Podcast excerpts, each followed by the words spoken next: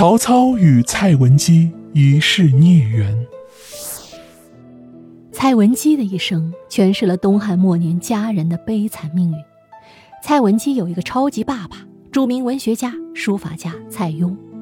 出生在这样一个家庭，蔡文姬从小就表现出异于常人的天赋，逐渐在音乐、文学等方面崭露头角。曹操，三国时期的枭雄，文学更是千古绝唱。曹操和蔡文姬，一个是当时男人中的豪杰，一个是女人中的翘楚，都是人中龙凤。然而，他们之间的情感故事却并不顺遂。本期我们就来揭秘一下。东汉末年呐，天下大乱，民不聊生，自然灾害不断，百姓流离失所。然而呢，官宦人家呀，依然锦衣玉食。此时呢，忽然有一个婴儿啊。坠地了，降生于曹嵩家中。这个婴儿乃是后来之乱世枭雄曹孟德。曹孟德年幼时啊，贪玩捣蛋，常常与邻家之友袁绍整日瞎混，坏事做尽，偷鸡摸狗，又抢人家结婚新娘。后来长大了，却有幸拜入东汉名士蔡邕门下。蔡邕家中啊，有一小女，名曰蔡文姬，生得可爱动人。后来呢，成了孟德的小师妹。每日学堂，师兄师妹二人呢，跟随蔡邕学诗文，学文章道德，学天下治国经论。下课了呀，也就互相打闹，嬉戏玩乐。随着时间的推移呢，曹孟德与蔡文姬两人才华日渐增长，诗文更是风采斐然，吟诗作赋啊，可谓令蔡邕很是欣慰。这一年呢。曹孟德已是二十弱冠，文姬妹妹也是十四少女，小家碧玉，气质好，长相美。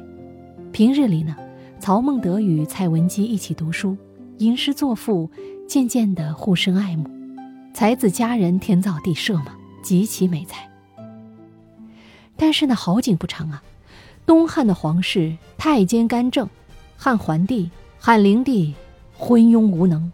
沉迷后宫，荒淫无度，进而小人当道，国家衰弱，老百姓更是积贫积弱，食不果腹，饿死荒野。终于呢，官逼民反，爆发了农民起义，也就是黄巾起义。朝廷派兵镇压，节节败退，汉室眼看着就要衰落了。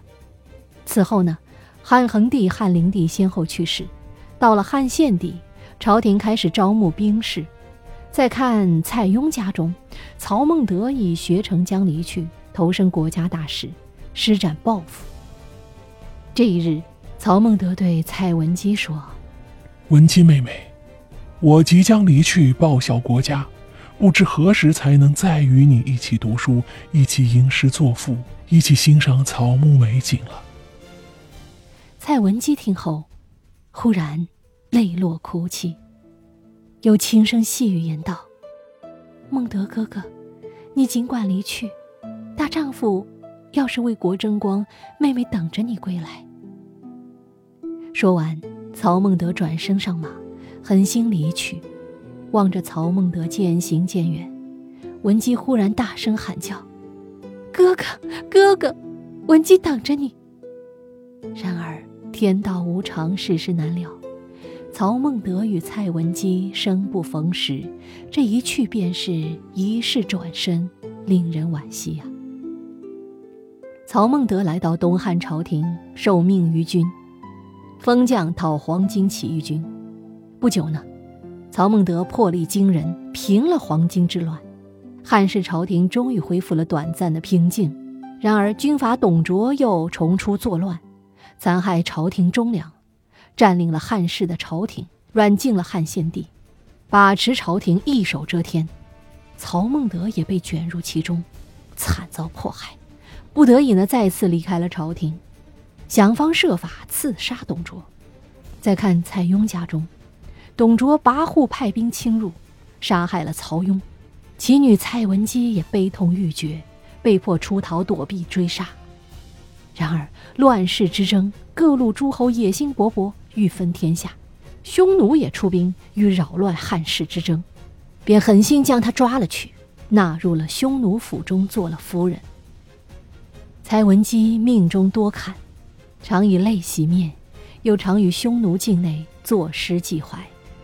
董卓作乱，曹孟德刺杀未成，便回乡招募勇士，联络各路诸侯起兵，最终灭了董卓，也将董卓义子骁勇悍将吕布一同诛杀。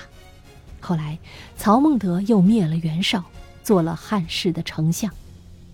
一人之下，万人之上。被封为魏王，开始了挟天子以令诸侯。与此同时，与刘备、孙权互相三分对立。